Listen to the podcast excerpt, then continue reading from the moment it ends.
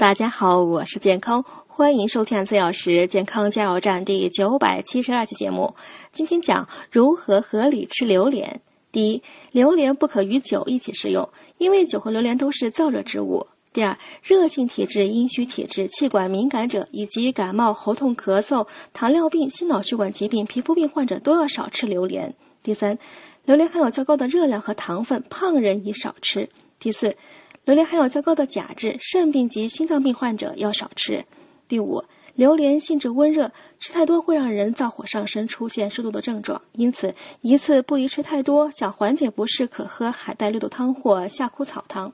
第六，吃完榴莲后呢，要多喝水，或吃些水分多的水果，比如梨、西瓜，来解除燥热。也可在榴莲壳的果窝上放点盐，再加上水一起喝，也有此功效。第七。